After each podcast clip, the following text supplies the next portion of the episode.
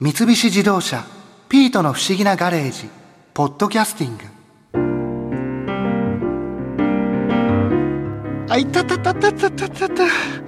あーぼっこさんにかけられた腕ひしぎ十字固め。効いたなもう全く N 博士柔道ど素人の僕に2020年の東京オリンピックを目指せだなんて。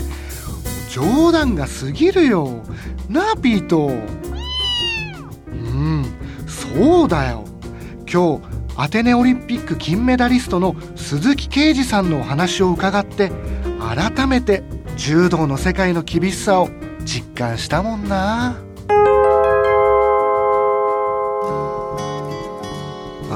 鈴木さん。柔道のルール自体っていうのは、はい。基本的にはもう全部一緒なんです。よえー今は一緒ですね。中学生高校生大学生の大会だと少し変更点というかあるんですけど基本的には一緒です。国際ルールという世界共通のルールが今は適用されてます。昔から柔道のルールっていうのは変わらないいやもうだいぶ変わってますね。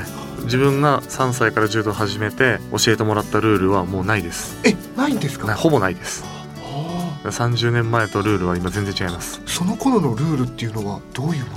もう本当に昔から皆さんが分かってるような例えば下半身すくい投げってものがあったり足を取って攻撃も自由でしたし試合上の畳の色も違いますし。あ畳の色も違うんはい。大体見てるのは赤い畳で試合場を囲んでという試合場だと思うんですよ。で緑色の畳で。はい。それが今は黄色と青の畳なんですよ。えあの真ん中の緑のところがですか？はい。はでこう赤い畳でこう周りを囲ってるのがなくなってもう畳と畳のこの境目っていうんですかこれがもう場外の線という形になってて、はい、色が変わってるはいここが試合場の外ですよみたいな感じなんですよ。その色の境目で、はい判断するとでも赤で囲ってた方がすごいわかりやすい。そうですね。昔からの柔道って感じですよね。はもうそれがもう国際化になってしまって見ている人が見やすく。なので海外の試合では青い道着もう主流ですけどい、はあの青い道着も昔は白と白で試合をしてて一人が赤い帯をつけてたんですけど海外の選手とか試合場が大きくなるとやっぱ見えないんですよね。遠くからとアリーナとかになると。区別がつきづらくなってくる、はい。海外の選手はもう日本人の顔はみんな同じに見えるっていうぐらいですからどっちがどっちか分かんないなとなのでもう青い柔道着を使うようになって。もう十何年経ってますけど。そっか。見る人がわかりやすくするたはい。それが一番でした。そのルールがいろいろ変わってきた時は。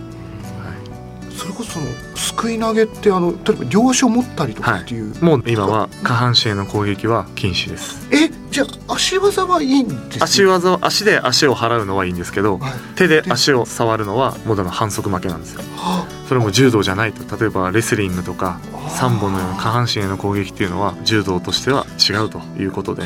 なのでまあいいように捉えればやっぱり技はかかりやすくなりました。しっかりと柔道着を持って攻撃をしないとすぐに差が出てしまいますので。あ海外の選手が多かったんです。やっぱり下半身への攻撃が各国でいろんな競技が流行ってるのでそれを全部柔道に取り入れてましたのでやっぱりタックルがすごい多かったんですよね。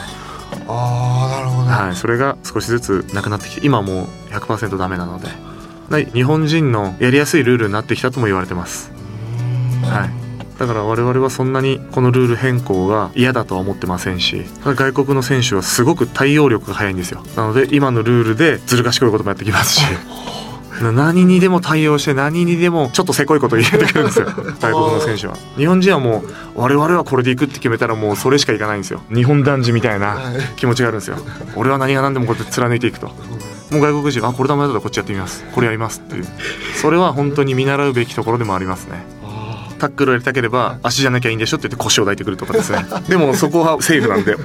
タックルはやってきます海外の選手は結構トリッキーな技とかそうですね。を出してくること、今でもやっぱりあるんですか？あの見たことない技やる選手もいますしそれがまた流行ったりだとか立ち技寝技の方でもいろんな技をやってくるのですごくあの勉強になりますね。ビデオ撮ってちゃんとそれを研究してっていうこともたくさんやってます。意外にこう聞かないと知らないルールってあるんですそうですね。なんか。はい、で抑え込みでも今は20秒なんですよ。今までのルールだと30秒間抑え込んで1本と。1本っていうのはもう相手を仕留めた殺すぐらいの効果があったから30秒抑え込んで1本だというふうなルールだったんですけどこれが20秒になったんですよ。でこれは一つはまあ国際化というもので外国の選手はすごくプライドが高い選手が多くて抑え込まれたらもう参ったしちゃうんですよ。もう上に乗られていたくないから。ああその状態が嫌ってこそうとなんですそうですもうもう逃げられないし30秒抑え込まれてるのも屈辱だからはいはいもうどいてくれみたいな。それでもう20秒に縮まったとも言われてますし もうだもうダメだと思ったら5秒でもタップしますからね。そのもがき苦しんではいこう出よう出ようっていううのがないです。やらないんですか、はい。ああはいはいはい。参った参った。みたいなんかそれそれもすごいですね、な、はい、すごいですよ。だってタップしたらタップしたら負けなわけじゃない、はい。じゃあ負けを選ぶ。み負けを認めてるのとあとその屈辱を少しでも味わわないように、はい、そういうふうに言われてます。今は20秒で短くなりました。はい。一本。一本はい。あの鈴木さん日本人ってはい。体がそんなに大きくないじゃないですか、はい。鈴木さんみたいにこう100キロ以上のはい。階級で出るっていう選手っていうのは、はいたくさんいるものなんですか？最近のオリンピックで言うと僕が2004年にアテネオリンピックで金メダルを取ってで2008年の北京オリンピックで今格闘家になった石井聡が金メダルを取ってそこから今年2015年までは一人も世界一になってないんですよね。その2008年以降は、はい。去年七戸君という選手が世界選手権で2位が最高ですねそいつはお母さんがベルギー人でハーフなんですよ。ですごい端正な顔立ちでめちゃくちゃイケメンなんですよ。で身長も190ちょっと。大きい。で体重も125ぐらいなんですけどもうムッキムキなんですよ 体が。マッチョっていうか。くてあ髪の毛もサラサラとしててですね。あ なんか柔道のイメージじゃはい。ないです本当男前なんですよ。へえそいつが今年の世界選手権の代表なんですけどっていうのもいれば私ぐらいの身長で180ちょっとで体重が150キロぐらいあったこうずんぐりむっくりの 日本もう日本人っていう感じの選手もいればタイプがすごくたくさん今います。さまざまなタイプが。ですけどやっぱそいつも強いですやっぱこの重さっていうんですか。上に高いとやっぱり浮いてしまうんですよ。どしっとしたあんこ型だとやっぱ日本人独特の柔道もできますし。重心がはい低くてはい。しっかりしてる外国の選手の技も効かないと。あと何するかって言ったら自分が投げることをやればいいだけなのでそういうタイプの選手もいます。でもなんか個人的には、はい。そういうタイプの選手に頑張ってほしい。なんか大きくてイケメンの人ってはい、ですごい篠戸は最近パンと出てきたんですけどすごい人気で。ああ来たなこういう選手がって感じします。ちょっとなんかスターになるようななんか。そうですね。で今すごいハーフが多いんですよ。日の丸を背負って試合をしてる子でも5人ぐらいいます。横文字の名前もいますしね。あそうなんだ、はい。国籍が日本で。もう日本で生まれ育って。で例えば90キロ級という階級の代表はベイカーっていう名前なんですよ。完全に海外の、はい。お父さんがアメリカ人でお母さんが日本の方で。でそういうハーフの力もすごく今入ってきてますので。すごいです。やっぱり体もムッキムキですし。あこの集中力ってものがすごいですね。あ日本人とまた違うものを持ってるっていう。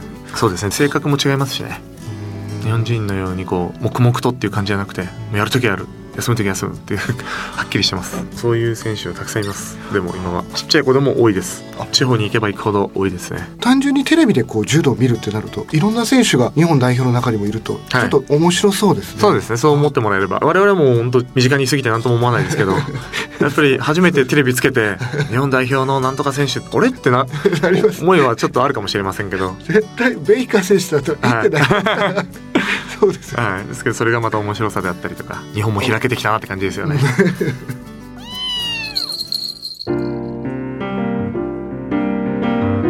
やっぱり柔道は見ている方が僕には向いてそうだけどうーん。僕も少し心と体鍛えようかな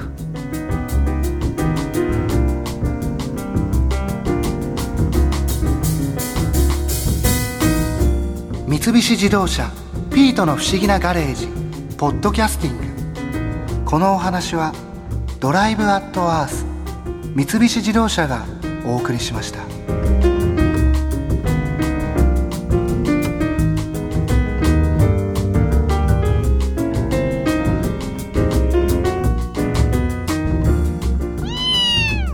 ここで耳寄りなお知らせです。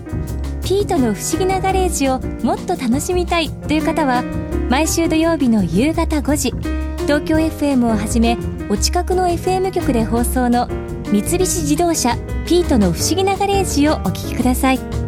外に出かけたくなるとっておきのお話満載でお届けしています。